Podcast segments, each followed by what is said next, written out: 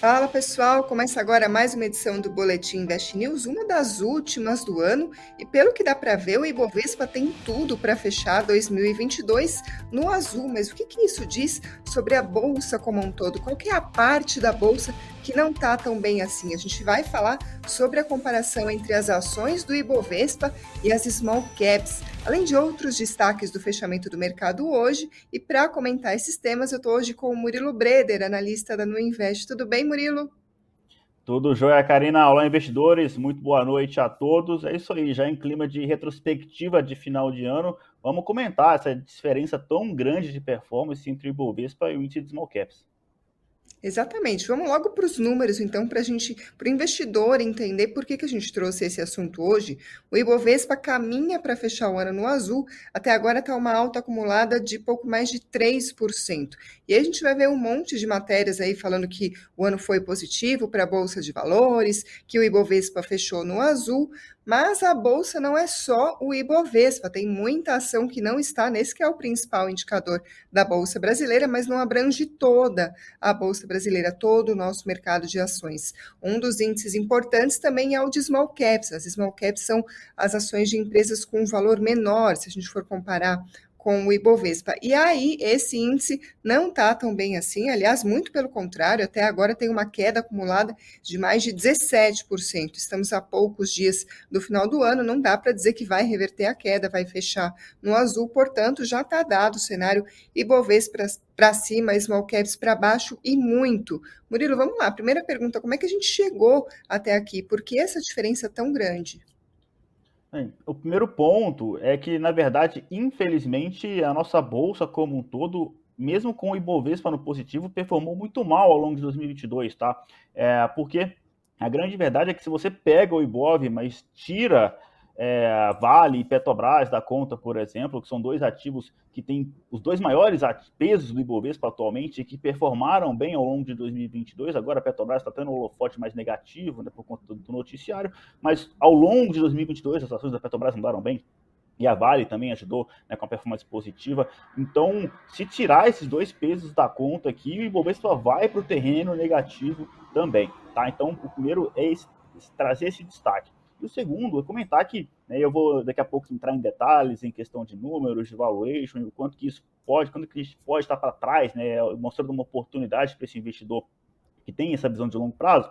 Mas, é, só dando uma, uma palhinha aqui, né, essa diferença de 20 pontos percentuais de performance do IBOV para o índice de small caps, isso não acontece desde 2007 né? Só para a gente entender o tamanho da magnitude de tudo isso que a gente está presenciando nesse exato momento na Bolsa de Valores, tá? Mas só para trazer um pouco de contextualização, né? A gente teve esse ano bastante desafiador na nossa Bolsa brasileira, é, tanto o Ibovespa quanto o índice de Small Caps, eles já vinham engatando uma sequência de quedas né, que vem desde 2021, né, com óbvio que a bolsa tem altos e baixos, e em algum momento, em algum mês, a bolsa subiu, mas a grande, o grande resumo da ópera é uma sequência de quedas, tá, já desde o meio de 2021, é, em meio à forte alta de juros por aqui. Quando a alta de juros terminou, a inflação deu algum sinal de controle por aqui a gente teve a chegada das eleições e logo depois, né, com a confirmação da eleição ali, uh, o aumento do risco fiscal.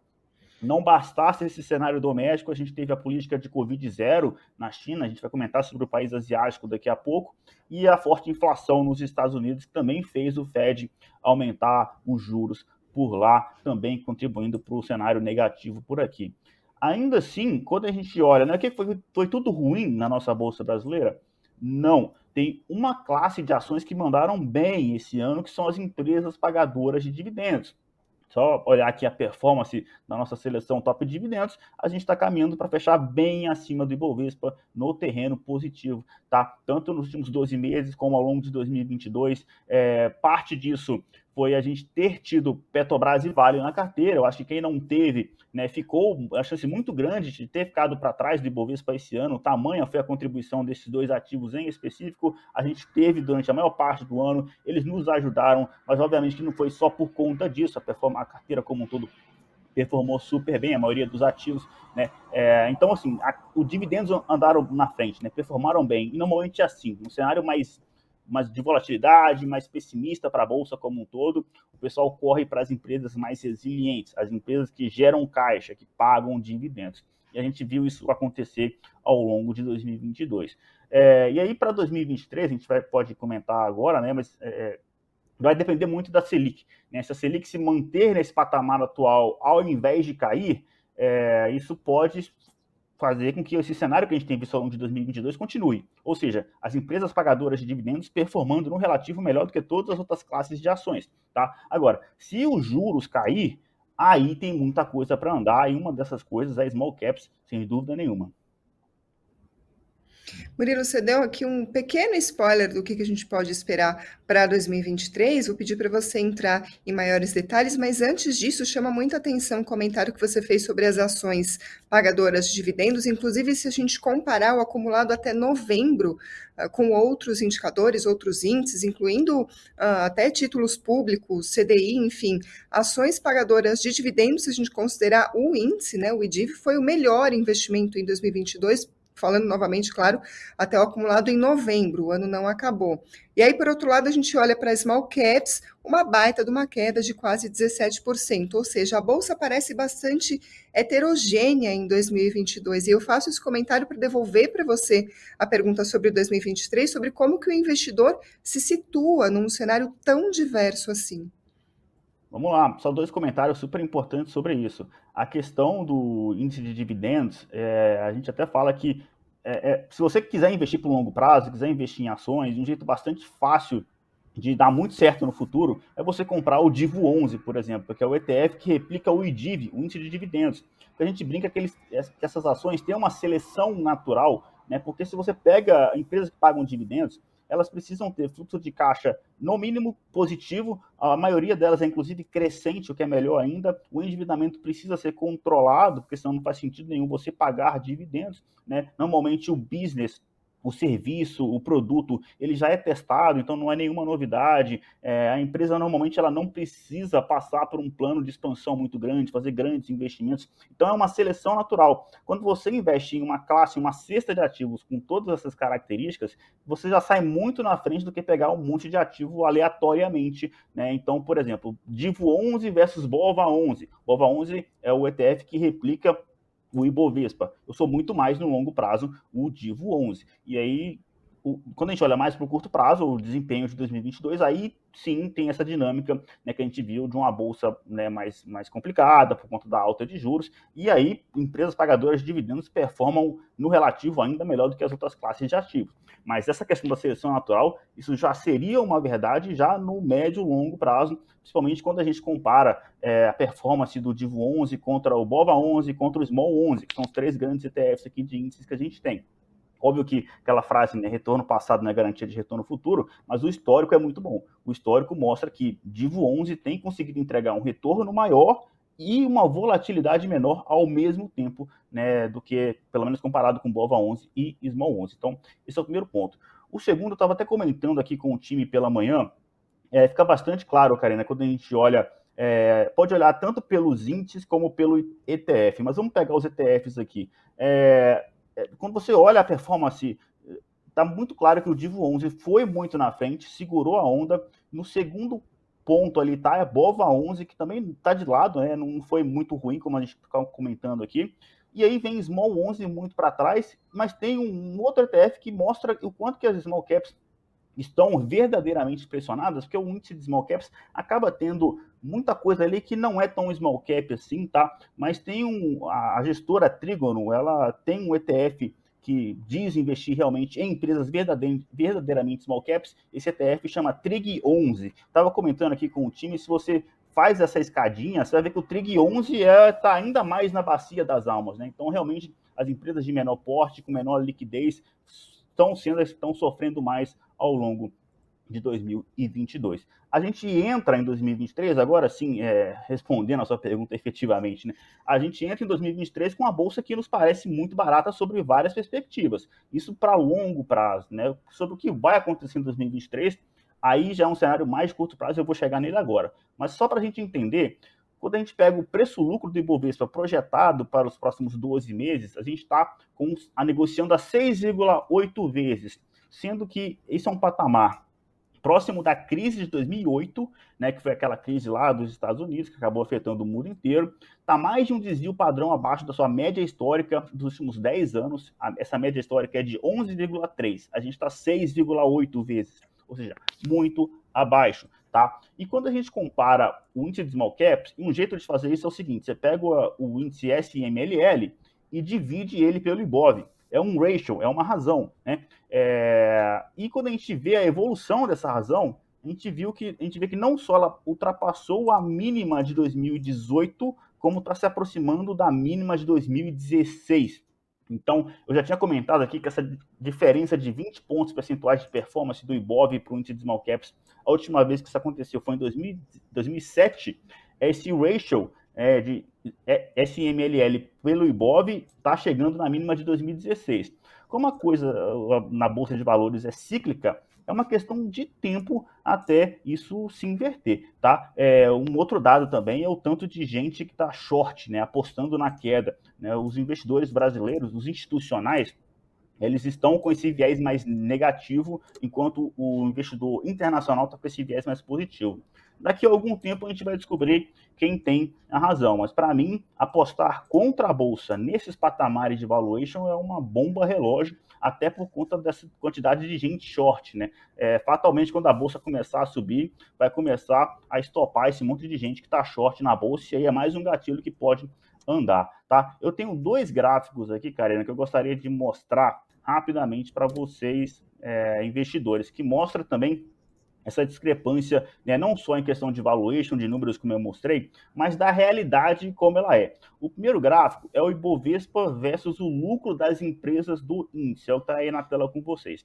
Vocês vão reparar que o lucro por ação das empresas do Ibovespa ele seguiu subindo desde a crise ali de Covid em 2020 enquanto o próprio índice não performou assim, né? Normalmente existe uma correlação positiva, pelo histórico a gente vê essa correlação positiva nitidamente, mas mais recentemente isso não aconteceu.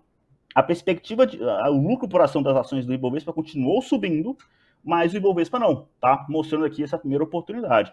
O segundo gráfico que eu gostaria de mostrar para vocês é a margem líquida das empresas domésticas é, a margem líquida, você pega o lucro e divide pela receita, né? É, e se tivesse uma perspectiva de queda de margem, né, como acontece, como é o cenário nos Estados Unidos, lá, lá existe uma expectativa de recessão, né, o cenário pode piorar bastante por lá, é, mas não é esse o nosso caso. Né? A expectativa hoje do mercado é de uma continuação de melhora nas margens líquidas daqui para frente. Então, o, resumo é que o, essa queda que a gente viu na Bolsa, ela não está refletindo é, a realidade das empresas.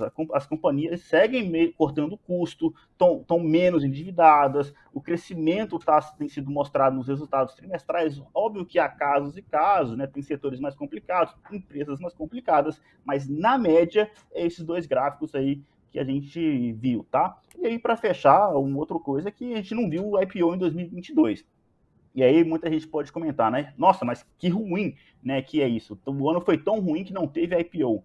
Mas o lado do copo bastante cheio dessa história é que normalmente a abertura de capital acontece em um cenário muito otimista né, de bolsa. É quando, se você é um diretor, um CEO da, da sua empresa, você quer abrir o capital na máxima possível das ações. Né? É, então, se não teve IPO, é porque o cenário foi ruim, está né, tá muito barato as ações de todas as empresas, não faz sentido eu abrir capital na Bolsa de Valores. Então, isso também aconteceu é, então, assim, apesar, resumindo em uma frase tudo isso que eu falei, né, apesar das elevadas incertezas no Brasil, no mundo, né, as maiores oportunidades de geração de retornos seguem justamente nesses momentos de maior tensão. Né, é, daqui a alguns anos pode parecer, assim, vai parecer óbvio que era para ter comprado agora, né, só que o momento é realmente quando a gente assiste em primeira pessoa, em tempo real, é, dá aquele frio na barriga, a gente não sabe né, quando que isso vai é, virar de fato. E aí, como eu comentei, para isso acontecer em 2023, isso passa necessariamente por uma queda de juros, tá? Assim, a bolsa é muito correlacionada com a, com a queda de juros. Se a Selic se mantiver nesse patamar, infelizmente, o cenário é mais pessimista sim. Agora, se acontecer o contrário, tem muita coisa para andar. Tá? As small caps, especificamente, parecem estar tão pressionadas que é, nem precisa ter um cenário, cenário mudar radicalmente de um cenário mais pessimista para um, um, otimista. Assim. É, basta uma notícia menos negativa que já sobe muito. Isso aconteceu na semana passada, dia 19 de dezembro e dia 20 de dezembro. Qual era a única notícia do dia? A ampliação do teto de gastos foi reduzida para apenas um ano, né? que nem é uma notícia tão forte assim, né? É, mas ela é menos negativa do que o mercado estava esperando. E no dia 19, o small cap subiu 2,5% e no dia 20 subiu 3,3%, sem nenhuma outra notícia específica. Então isso mostra o quanto que tem aqui, né? É, é assim, é muito assimétrico. Para resumir aqui em uma palavra, seria assimetria. Né? Acho que tem muito pouco espaço para cair. Tá, pode cair, pode piorar mais. Né? 2023 pode ser um ano desafiador, mas o outro lado né, é, de, de recuperação é muito maior do que o de queda. Murilo, acho que no seu comentário você acabou já respondendo uma pergunta do Gil Costa, que pergunta para você se o que está barato pode ficar mais barato ainda. Mas antes da gente passar para o próximo tópico aqui do programa, eu separei alguns comentários que refletem bem. Eu falei que a bolsa está heterogênea. Aparentemente, o humor dos investidores também. Tem gente mais preocupada, gente mais otimista, gente mais ali até uh, um pouco assustada. Por exemplo, trouxe aqui só uma lista para você ter uma ideia do que estou tentando dizer. O Rogério Santos Costa está dizendo: eu já retirei meu dinheiro do Brasil, está tudo em dólar. O Gleison está dizendo: dei mole, não dolarizei o meu dinheiro achando que o brasileiro teria juízo, nunca confie no Brasil. O Alexandro Ferreira está dizendo: em todo o ano de 2022, o Ibovespa não teve pena dos investidores brasileiros, sendo que não importa todos os rumores das notícias, o importante é uma carteira diversificada com dólar, renda fixa, etc. E a Nancy Utida está dizendo que em novembro comprou ações da sua carteira recomendada de small caps, que aliás, pessoal, investnews.com.br, lá em cima tem recomendações, entre elas está a carteira de small caps do Murilo. E ela está dizendo, Murilo, que está mirando no longo prazo com essas compras que ela está fazendo. Ou seja, tem investidor ainda no mercado de ações mirando no longo prazo, tem investidor dizendo que o negócio é sair fora, ou seja, tem aí para todo tipo de, de gosto de reação, mas não dá para negar que 2022 de fato gerou uma reação aí até um pouco assustada por, muito, por parte de muitos investidores. Então, gostaria de encerrar esse tópico ouvindo as suas recomendações diante de tanta incerteza, um cenário mais negativo, com muitos mais pessimistas. O que, que faz? Refaz toda a carteira agora? Partiu investir em outra coisa? Deu ruim? Ou calma, respira, conta até 10? Qual que é a sua recomendação como especialista? É, tem muita gente descobrindo o seu verdadeiro perfil de investidor aqui, né? Porque quando sobe é maravilhoso, né? Todo mundo tá feliz, ganha, arrisca pra caramba, pega dinheiro emprestado para investir, que é totalmente loucura, nunca façam isso, tá?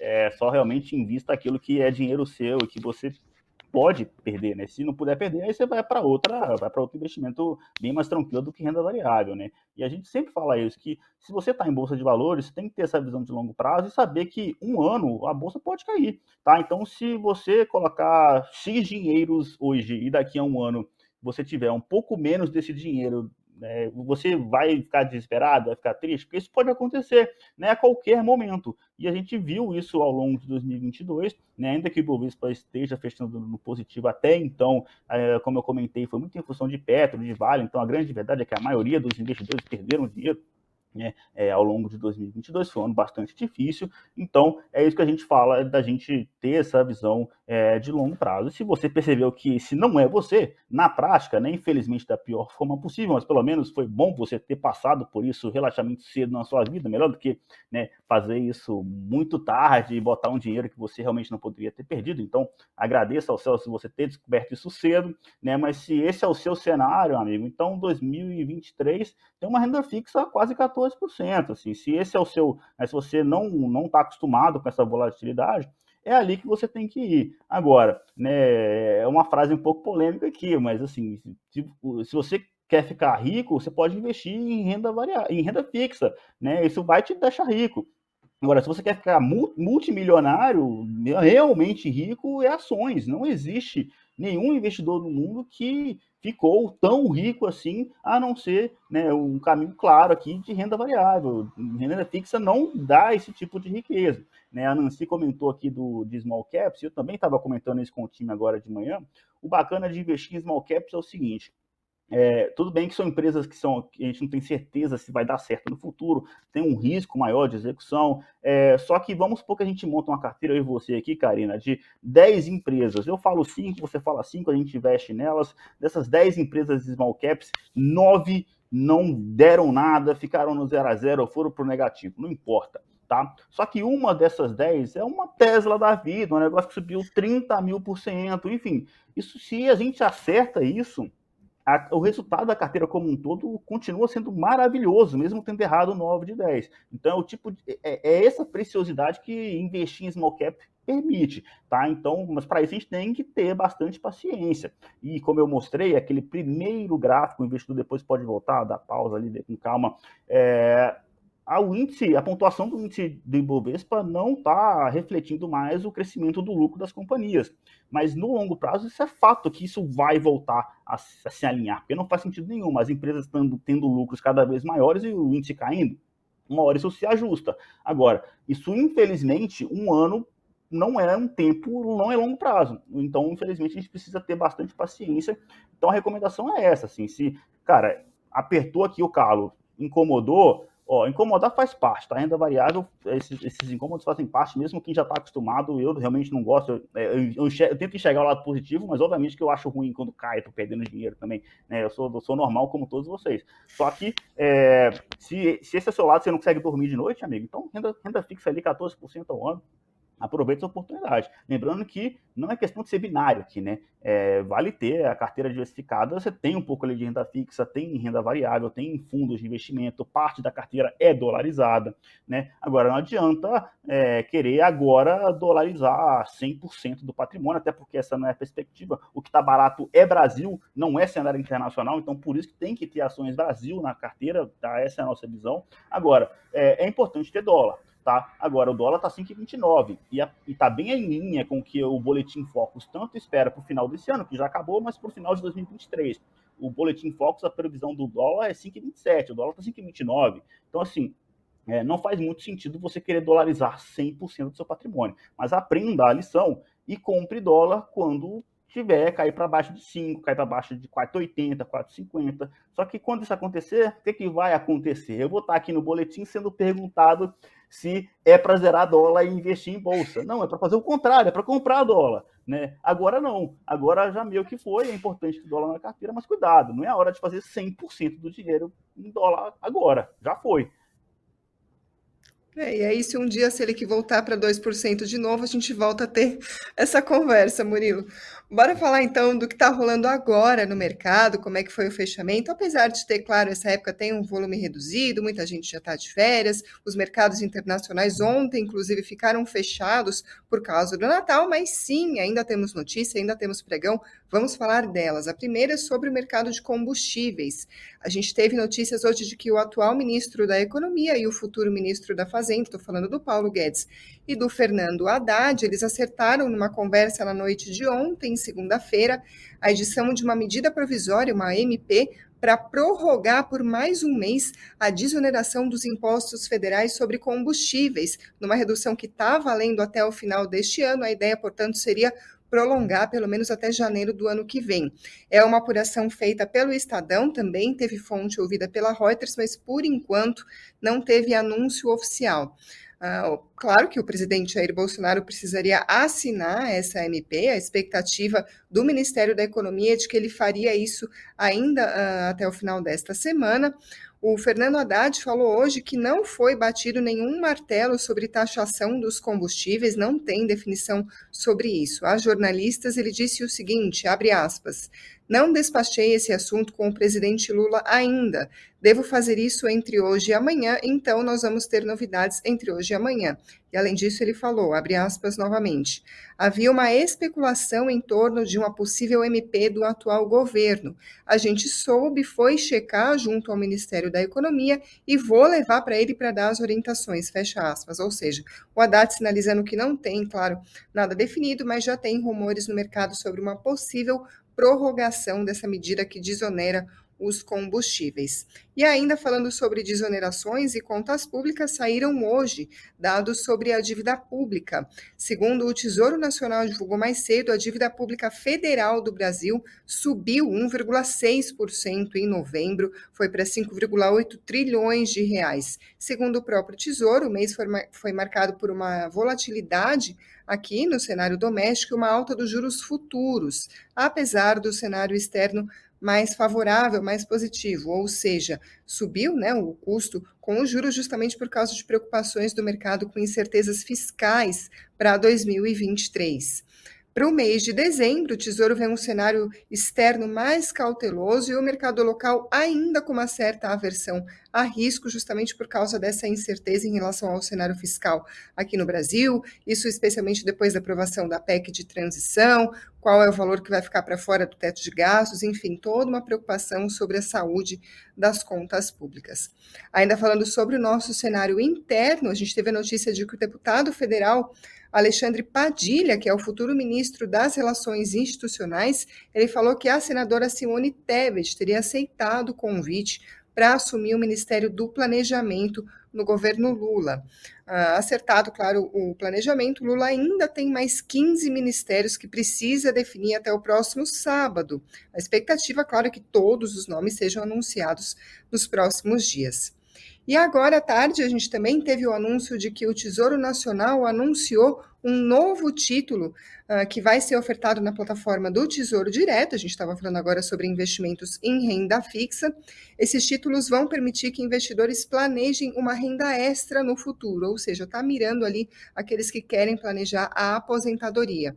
O novo título se chama Renda a Mais e foi desenhado de forma que depois de concluir um período determinado de acumulação, ou seja, um prazo de vencimento, aí o investidor vai receber parcelas mensais por 20 anos. Esses títulos vão ser corrigidos pela inflação, medida pelo IPCA, e também uma taxa real de juros.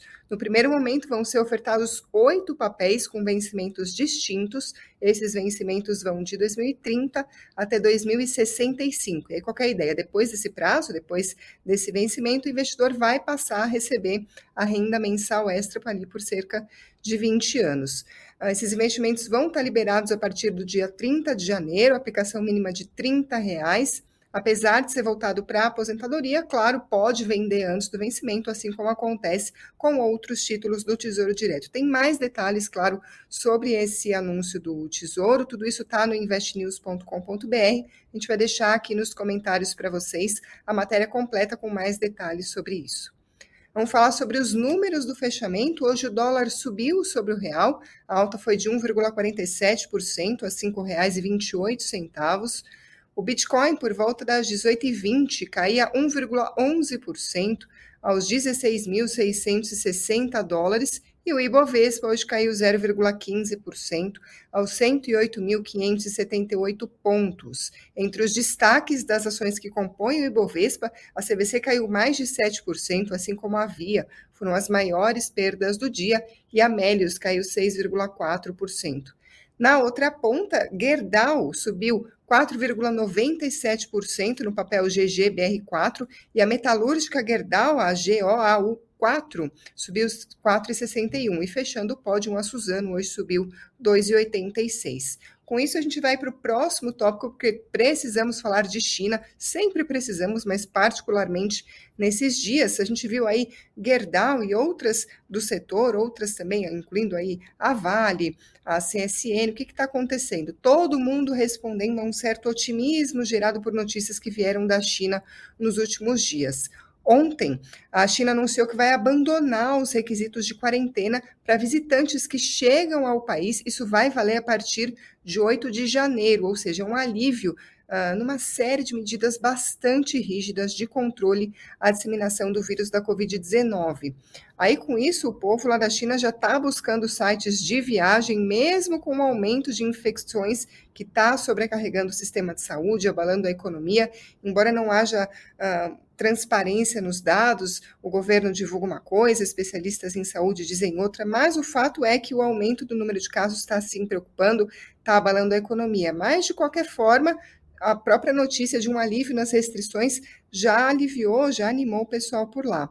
Vamos lembrar que não tem restrições oficiais para que os chineses saiam do país, para que eles visitem o exterior. Só que é mais difícil para eles retornarem por causa das regras de quarentena. Então, esse alívio acaba motivando ali uh, esse otimismo. Ah, claro que não foram só os chineses que se animaram, os chineses pessoas físicas, mas o mercado também se animou. A gente viu alta hoje das bolsas da China, bolsas na Europa, é claro que isso também ah, se refletiu no Brasil, apesar do Ibovespa ter fechado em queda. Só para a gente ter uma noção, os contratos do minério subiram nessa terça-feira, na esteira dessa notícia, e também subiram os benchmarks do aço, dos preços de outros ingredientes siderúrgicos, e aí, claro, com tudo isso, Vale para cima, Gerdau para cima, CSN para cima. Murilo, dá para se animar ou ainda parece algo muito de curto prazo, uma resposta mais imediata a uma notícia que saiu hoje? Qual que é a sua análise?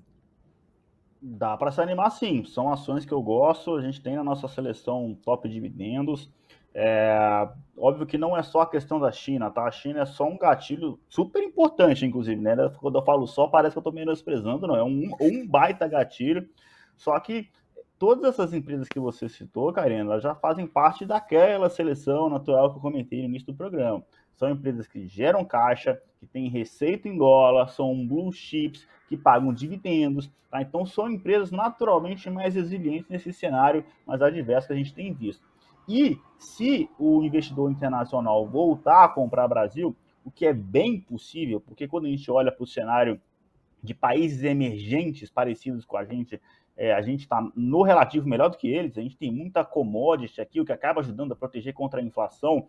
É, então, assim, Rússia, ininvestível, né? É, tem Turquia, que é tão uma zona como o Brasil. A Índia parece estar tá caro.